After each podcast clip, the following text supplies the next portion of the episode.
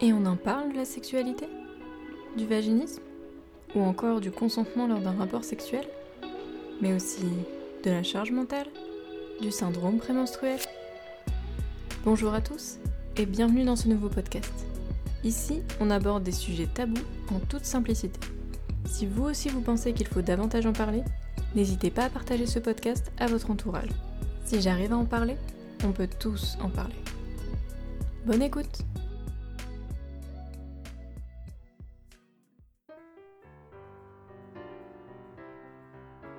Tu l'as fait?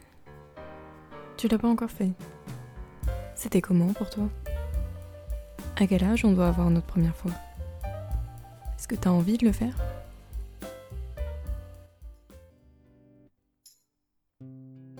Tant d'expressions pour parler de sexualité sans jamais pourtant prononcer le mot rapport sexuel ou sexualité. Preuve qu'un tabou important règne autour de la sexualité en général, si même dès le début on n'ose pas prononcer les mots qui y sont associés. Aujourd'hui, on va en parler sans tabou. On va parler première fois sexualité et rapport sexuel. Commençons d'abord par clarifier cette expression de première fois si souvent employée. En général, quand on parle de la première fois, on entend le premier rapport sexuel avec une autre personne. Pour moi, cela ne désigne donc pas nécessairement l'acte de la pénétration qui peut se produire au cours d'un rapport sexuel, mais bien le rapport sexuel qui peut inclure ou non une pénétration. Pour la plupart des gens, cette première fois désigne la rupture de l'hymen pour la femme et donc la pénétration. En réalité, je dirais que le rapport sexuel inclut tout acte sexuel échangé entre deux personnes, donc même un rapport sexuel qui n'inclurait que des préliminaires par exemple, peut être considéré comme une première fois, selon cette définition. Si cela désigne uniquement un acte sexuel avec une autre personne, la masturbation sans présence d'une autre personne n'est donc pas incluse dans l'expression de première fois. En ce sens, la première fois n'est donc pas forcément la première expérience sexuelle. Une des premières questions qui vient généralement sur le sujet de la première fois, quand on n'a jamais eu d'expérience sexuelle avec une autre personne, c'est quand est-ce qu'on est prêt ou prête et quand est-ce qu'on estime qu'on peut avoir un rapport sexuel avec une autre personne. Sur mon blog, et on en parle, j'ai fait un article complet à ce sujet qui détaille la règle des trois oui, que je trouve assez utile pour savoir si on est prêt ou prête à avoir un rapport sexuel avec une autre personne. Je les rappelle brièvement, oui avec la tête, oui avec le cœur et oui avec le corps. Je vous invite à consulter l'article si vous voulez en savoir un peu plus. Ici, je vais simplement vous parler d'un aspect qui est pour moi essentiel et qui rejoint cette idée, la notion de consentement. Bien qu'assez flou, il est pour moi essentiel de parler du consentement quand on parle de la première fois, puisque c'est le début de la vie sexuelle avec les autres, c'est la première fois que l'on va être confronté aux autres et que l'on va devoir apprendre à poser ses limites quand c'est nécessaire. Dans tout rapport sexuel, il est indispensable que le consentement soit toujours respecté. Mais alors, qu'est-ce qu'on entend vraiment par consentement? Pour faire simple et avec mes mots, je dirais que la personne donne son consentement lorsqu'elle accepte d'avoir un rapport sexuel et qu'elle en a réellement envie et le manifeste clairement. Et pour savoir si on est bien dans le consentement, il faut se poser soi-même la question est-ce que moi j'ai réellement envie d'avoir un rapport sexuel avec cette personne? Est-ce que je le fais de manière totalement libre et sans m'y sentir forcé Si l'on n'est pas sûr que notre partenaire en a réellement envie, on peut toujours lui poser la question. On peut d'ailleurs inventer tout un tas de phrases d'accroche pour rendre cette demande un peu plus sexy. Je vous laisse ici faire preuve d'imagination. Pour moi, ce qui compte avant tout lors de la première fois, au-delà du plaisir et des éventuelles sensations agréables que l'on pourrait ressentir, c'est d'en avoir envie.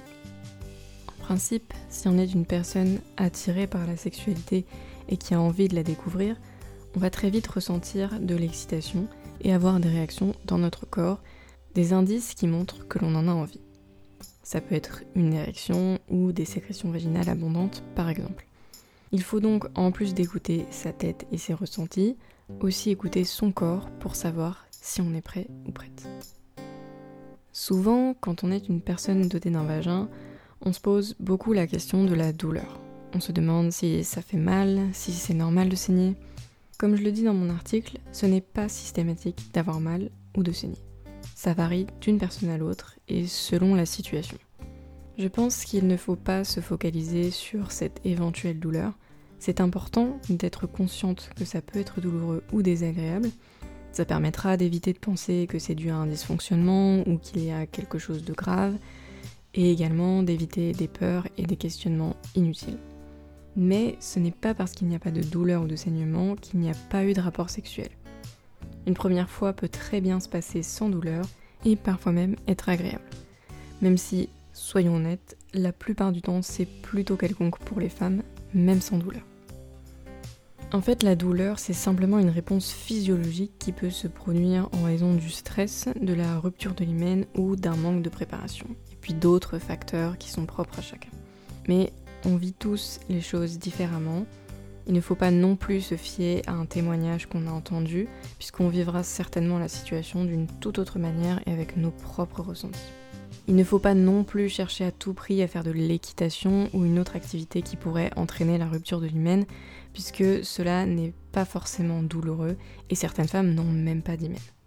Encore une fois, je vous renvoie vers mon article si vous voulez plus d'informations sur la rupture de l'hymen, mais en tout cas, laissons notre corps faire, il est conçu pour ça, il aura une réaction parfaitement adaptée à votre personne.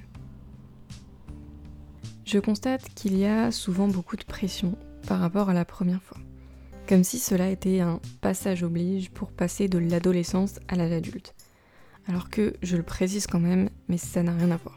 D'ailleurs, pour ceux qui pensent qu'ils se sentiraient changés après un rapport sexuel ou qu'ils deviendraient une autre personne, je répondrai absolument pas. C'est simplement une source de plaisir supplémentaire, une découverte et des connaissances en plus sur notre corps, ainsi qu'un moyen de mieux connaître la personne avec laquelle on partage ce moment. Alors non, ne pas avoir eu de rapport sexuel avant 18 ans ne veut pas dire que l'on est en retard, que l'on est immature ou que l'on n'intéresse personne. C'est simplement que l'occasion ne s'est pas encore présentée, ou peut-être qu'on attend le moment où la personne idéale. Et avoir un rapport sexuel ne veut pas dire que l'on devient un homme ou une femme. Il y a encore beaucoup de personnes qui pensent ou qui disent qu'après avoir eu un premier rapport sexuel, on se sent changé, différent, on passe un cap. Mais pour moi, pas du tout. C'est simplement une nouvelle expérience, mais ça ne change pas la personne que l'on est. Ça nous permet juste de mieux la connaître et de mieux la découvrir, et aussi de découvrir une partie de nous que l'on ne connaissait pas forcément. Mais en réalité, ce n'est pas lors de la première fois que l'on accède à toutes ces connaissances de soi, je trouve. Oui, on en apprend un peu sur nous-mêmes, mais pour moi le cheminement est vraiment très long. Et en fait, c'est plutôt au fur et à mesure des relations sexuelles que l'on va avoir et que l'on va développer une meilleure connaissance de soi, apprendre à se connaître et à connaître notre partenaire. J'aimerais vraiment casser cette idée qui est encore trop présente dans la tête de nombreuses personnes qu'avoir un rapport sexuel est synonyme de puissance et de dominance. On entend souvent des remarques suggérant qu'une personne vierge est faible, ignorante, immature. Pour la personne à l'origine de telles remarques, cela cache bien souvent une personne qui a besoin d'asseoir son autorité, de montrer sa dominance et qui souffre peut-être justement d'un complexe d'infériorité. L'expérience révèle parfois que ces mêmes personnes prononçant ce type de remarques n'ont en réalité pas encore eu de rapport sexuel elles-mêmes et se sentent exclus pour cela. Elles projettent donc leur peur sur ceux qui, au contraire, osent dire qu'ils n'ont pas encore eu d'expérience sexuelle. Il faut, autant que faire se peut, essayer de prendre du recul sur ces remarques et ne pas les prendre personnellement. L'essentiel est de suivre ses envies et ses ressentis. Si vous ne vous sentez pas prêt ou prête, ne vous forcez pas pour répondre à cette pression sociale. À ceux qui croient qu'avoir un rapport sexuel est signe de maturité, pas du tout. Encore une fois, cela n'a rien à voir. On peut aussi parfois ressentir un sentiment d'exclusion si l'on fait partie d'un groupe où tout le monde a déjà découvert la sexualité, sauf nous.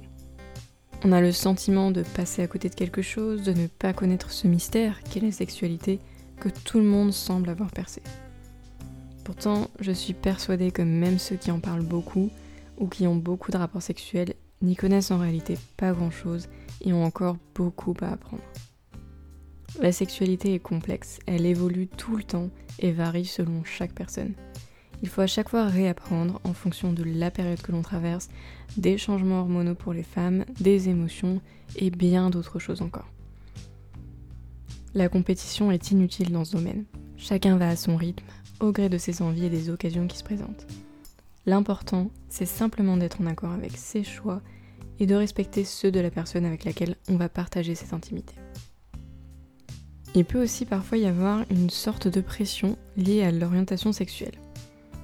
Certaines personnes se forcent parfois à avoir des relations sexuelles avec une personne du sexe opposé, alors qu'elles n'en ont pas réellement envie, pensant que c'est le schéma à suivre ou suivant la tendance générale des relations hétérosexuelles qui semble être la normalité. Elles ont l'impression qu'elles doivent absolument tester d'avoir un rapport sexuel avec une personne du sexe opposé, même si elles n'en ont pas envie.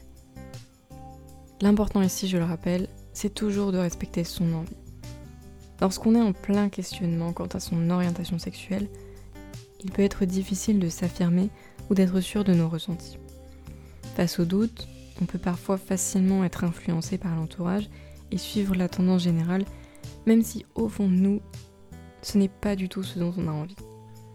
Comme pour le reste, l'important est de suivre son envie réelle, même si elle est différente du reste du groupe auquel on appartient. Il peut être difficile de savoir ce dont on a envie, mais en général, on sait très bien ce dont on n'a pas envie. Écoutons et respectons cela, même si cela suppose d'être à contre-courant de tous les autres, et que j'en ai bien conscience, ce n'est pas toujours facile. N'oublions pas que la majorité n'a pas toujours raison, et elle n'a jamais raison par rapport à ce qui vous concerne personnellement. Et bien sûr, je sais que parfois ce n'est pas non plus facile de trouver le ou la partenaire qui aura les mêmes envies que nous.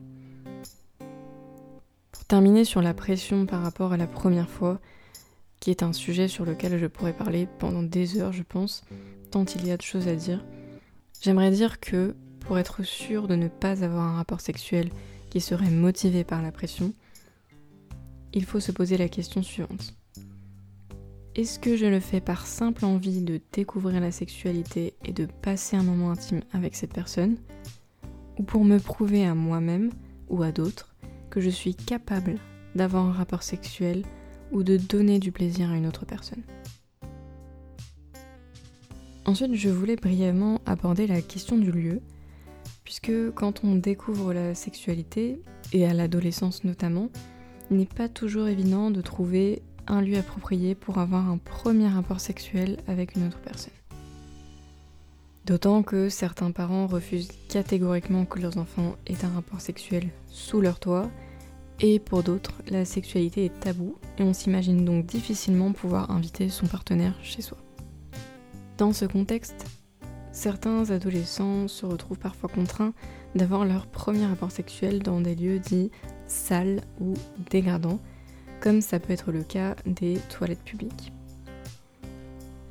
Il est important de rappeler que ce type de lieu peut multiplier les risques concernant les maladies et qu'il faudra donc prendre d'autant plus de précautions que pour un rapport sexuel dans un lieu connu et propre.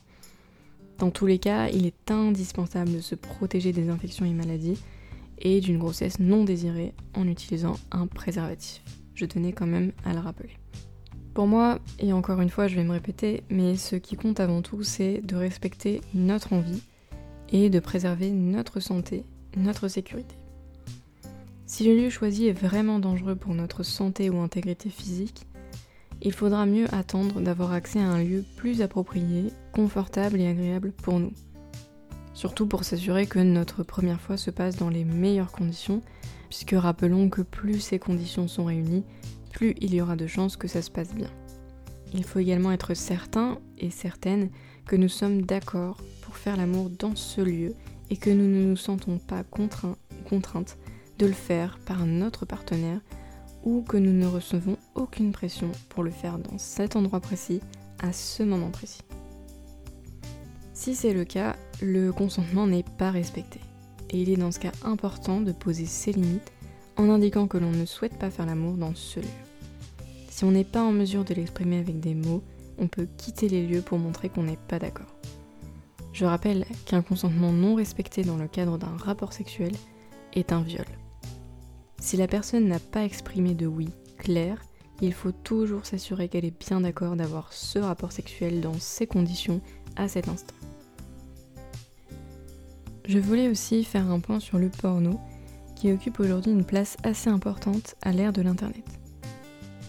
À l'adolescence, certaines personnes ont reçu très peu d'éducation sexuelle, que ce soit par leur famille, l'école ou d'autres moyens, et la seule éducation qu'elles ont reçue provient malheureusement parfois de la pornographie ou de ressources internet.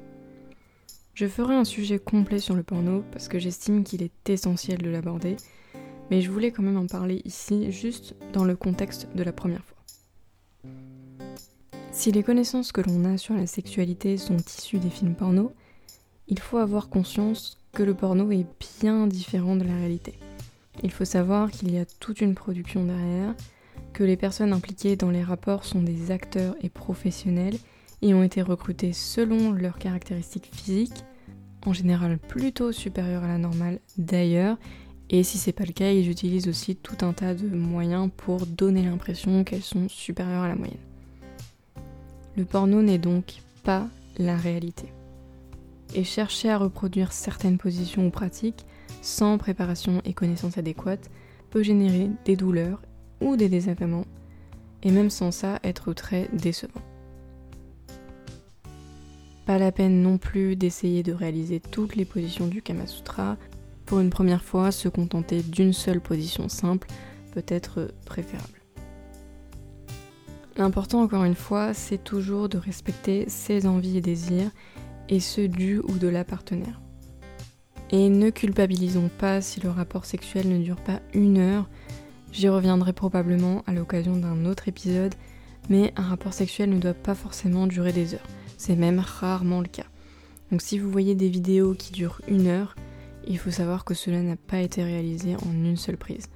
Il y a en réalité de nombreuses coupures, c'est parfois même enregistré sur plusieurs journées. Il est important de prendre du recul avec ce que l'on voit et de garder à l'esprit que la réalité est vraiment différente. Le porno, ça reste de la fiction, même si ça semble réaliste, Évidemment, c'est fait exprès pour que le spectateur puisse s'identifier à la personne et aux acteurs dans la vidéo, mais la réalité est différente. Et si on parlait du plaisir, qui est quand même l'une des attentes lors d'un rapport sexuel? Mais je dirais qu'ici, la première fois fait un peu exception.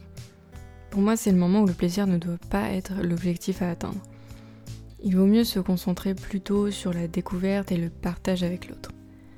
D'ailleurs, je vous parle d'objectifs ici, mais ça fait référence à l'idée de performance et il faut essayer aussi de se détacher de cette performance et de ce besoin de réussir quelque chose lors d'un rapport sexuel. L'important au cours d'un rapport sexuel, c'est de passer un bon moment, de rester dans l'instant présent, de respecter ses désirs, ses envies, ses choix, et simplement de vivre le moment. S'il y a du plaisir, tant mieux, s'il n'y en a pas, on verra bien la prochaine fois. Comme je le dis dans mon article, la première fois est rarement source de plaisir, même si certaines personnes arrivent à en ressentir, et c'est même souvent le cas pour les hommes, mais en général, et surtout pour les femmes, c'est assez difficile d'avoir du plaisir, et encore plus d'avoir un orgasme, parce qu'on est vraiment dans la découverte. On ne se connaît pas forcément bien, on ne connaît pas l'autre, en tout cas pas de ce point de vue-là, et même parfois on ne le connaît pas bien, tout simplement. Et ça ne peut donc pas nous permettre de l'aider à accéder au plaisir. Et nous-mêmes, on ne se connaît pas au niveau intime et sexuel. Pour pouvoir savoir ce qui nous donne du plaisir, on a besoin encore d'explorer davantage pour accéder au plaisir ou même à l'orgasme. Donc si la première fois n'est pas source de plaisir, ce n'est pas grave et c'est assez courant. Cela ne veut pas dire que les autres fois seront identiques. Chaque rapport sexuel est différent en fonction de la personne, du contexte, du moment, de notre état d'esprit. Il y a beaucoup d'éléments qui rentrent en compte. Chaque relation sexuelle va être unique. Et s'ajoute à cela, et les femmes y sont davantage sujettes, les réflexions et questionnements que peut susciter cette première relation sexuelle, et parfois même les peurs liées à l'inconnu. Peut-on vraiment dire que c'est un moment inoubliable? On entend souvent que la première fois c'est un moment marquant dont on va se rappeler toute notre vie, et qu'on se souviendra toujours de la première personne avec laquelle on a eu un premier rapport sexuel. Pour moi, ce n'est pas un moment inoubliable dans le sens d'un moment magique et particulier dont on se souviendra, comme on le dirait pour la première visite d'un pays qu'on rêvait de voir par exemple. Par contre, je trouve que c'est quand même un moment marquant dans le sens où c'est la première fois qu'on partage un moment pour moi aussi intime avec une autre personne. Donc oui, moi personnellement, je me souviendrai de cette personne toute ma vie. Aussi parce que ça s'est bien passé, je me sentais respectée et en sécurité et j'aimais beaucoup cette personne. Et puis aussi parce que j'ai découvert certaines choses que je ne connaissais pas sur la sexualité. Mais ça, j'y reviendrai dans un autre épisode. Mais en tout cas, je ne m'en souviens pas au sens où c'était magique. Faut-il planifier sa première fois? Certains choisissent en effet de fixer une date à laquelle ils auront leur premier rapport sexuel. Peut-être que ça les rassure ou que l'occasion se présente parfois lors d'un rendez-vous amoureux qu'on a fixé. Et parfois, quand on est adolescent, c'est plus facile de définir une date parce qu'on sait que on aura la maison pour nous tout seul, par exemple, ou qu'on a accès à un lieu particulier, et donc la date se définit un peu naturellement. Ces mêmes personnes décident parfois aussi de préparer le moment, de mettre une ambiance particulière avec de la musique, des bougies et tout ce qui peut permettre de préparer l'espace pour qu'elles se sentent bien. Si cela permet d'être rassuré, de se sentir bien et de passer un bon moment, alors bien sûr, il ne faut pas s'en priver. Si par contre, c'est source de stress et qu'on préfère plutôt le côté spontané, selon le moment, alors planifier n'est pas nécessaire. Personnellement, moi qui suis quelqu'un de très organisé et qui a besoin de tout contrôler, je n'ai absolument pas planifié ou organisé ce moment. Je ne voulais pas le planifier en réalité. J'avais pas peur, je n'appréhendais pas, donc j'avais pas vraiment dans l'idée de le planifier. Je voulais vraiment que ce soit spontané. Et j'ai trouvé ça mieux parce que ça m'a permis d'éviter de me poser mille questions juste avant. Je pense que si je l'avais planifié, j'aurais été très stressée la veille et j'aurais imaginé tous les scénarios possibles, sauf celui qui se serait réellement passé. Là, c'était différent, je n'ai rien imaginé, supposé, j'ai pas eu de stress ou de peur, j'ai simplement vécu le moment comme j'en avais envie. Ceci étant dit, je pense qu'il faut vraiment s'écouter au maximum et suivre ses propres envies avant tout. Si vous voulez planifier, faites-le, sinon laissez les choses se faire spontanément. Faut-il s'épiler ou se raser avant? Je crois que vous l'aurez compris, mais il n'y a pas de règle précise à suivre. Bien que la société et le porno laissent croire qu'il faut absolument s'épiler avant pour que la zone soit propre ou parce que c'est un critère de beauté, en réalité, vous faites bien ce que vous voulez, tant que vous vous sentez bien avec ce choix et qu'il n'est motivé par aucune pression sociale. L'idée que les poils ne sont pas propres ou que des parties intimes pas épilées ne sont pas propres, ou pire, repoussantes, est totalement fausse. les poils ont en fait une utilité, ils permettent notamment de protéger cette zone comme d'ailleurs sur les autres parties de votre corps où il y a des poils.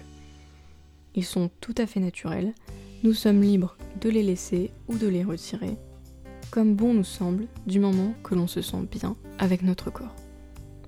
A noter quand même que le rasage peut entraîner des irritations, donc si vous souhaitez vous raser, surtout pensez à bien hydrater la zone et à en prendre d'autant plus soin pour éviter les désagréments ou les sensations de brûlure. Quand je parle de rasage ou d'épilation ici, c'est vrai que je ne l'ai pas précisé, mais je parle en particulier du rasage des parties intimes. Même si ça peut concerner aussi le rasage des jambes et des aisselles, puisqu'en fait, la même règle s'applique. Si vous avez envie de garder vos poils, vous les gardez. Si vous n'en avez pas envie, vous les retirez. Il faut vraiment faire ce que vous jugez bon pour vous, votre corps, ce qui vous plaît à vous-même. Si votre partenaire refuse de faire l'amour avec vous parce que vous n'êtes pas rasé, ou au contraire parce que vous l'êtes, comme chaque fois qu'on ne respecte pas vos choix, et donc votre personne, je vous invite à passer votre chemin ou à lui indiquer poliment que c'est votre corps et que, quel que soit son avis, vous décidez. Et c'est sur cet aspect que je vais terminer. Je pense que vous l'aurez compris tout au long de cet épisode. Pour moi, ce qui est le plus important pour la première fois, et dans la sexualité en général, c'est avant tout de respecter nos envies et nos choix. Si on a envie de certaines pratiques, d'une ambiance ou de tout un tas d'autres choses, respectons cette envie-là. Si vous n'êtes pas d'accord sur une pratique, un lieu, un geste, ou si vous n'avez pas envie de faire l'amour à ce moment-là, exprimez-le. et ne vous forcez jamais à avoir un rapport sexuel si vous n'en avez pas envie ou que vous le faites simplement par pression. Il est important de se détacher de toute pression que l'on pourrait avoir, que ce soit lié à l'âge, l'entourage, l'orientation sexuelle ou tout autre type de pression. Il s'agit avant tout d'écouter nos envies. La chose la plus importante à savoir avant un premier rapport sexuel et à retenir de cet épisode, c'est de savoir si on en a réellement envie et si physiquement on ressent des sensations qui indiquent que l'on est prêt ou prête à partager ce moment d'intimité avec quelqu'un d'autre et avec cette personne en particulier. Je pense que j'ai fait le tour des thématiques que je souhaitais aborder sur ce sujet. Vous pouvez aller voir mon blog pour consulter l'article où j'aborde le sujet de la première fois d'une manière un peu différente. Si vous souhaitez réagir à cet épisode, notamment concernant la pression que vous avez ressentie ou que vous ressentez, ou les questionnements sur la douleur et le plaisir, vous pouvez me faire part de vos commentaires sur l'article sur ce sujet sur mon site et on en parle, ou via mon Instagram et on en parle. Merci d'avoir écouté cet épisode jusqu'au bout. Si ce podcast vous a plu, n'hésitez pas à vous abonner pour écouter les prochains épisodes, à le liker et à le partager pour lui donner de la force et libérer la parole. Je vous retrouve dans un prochain épisode pour un nouveau sujet.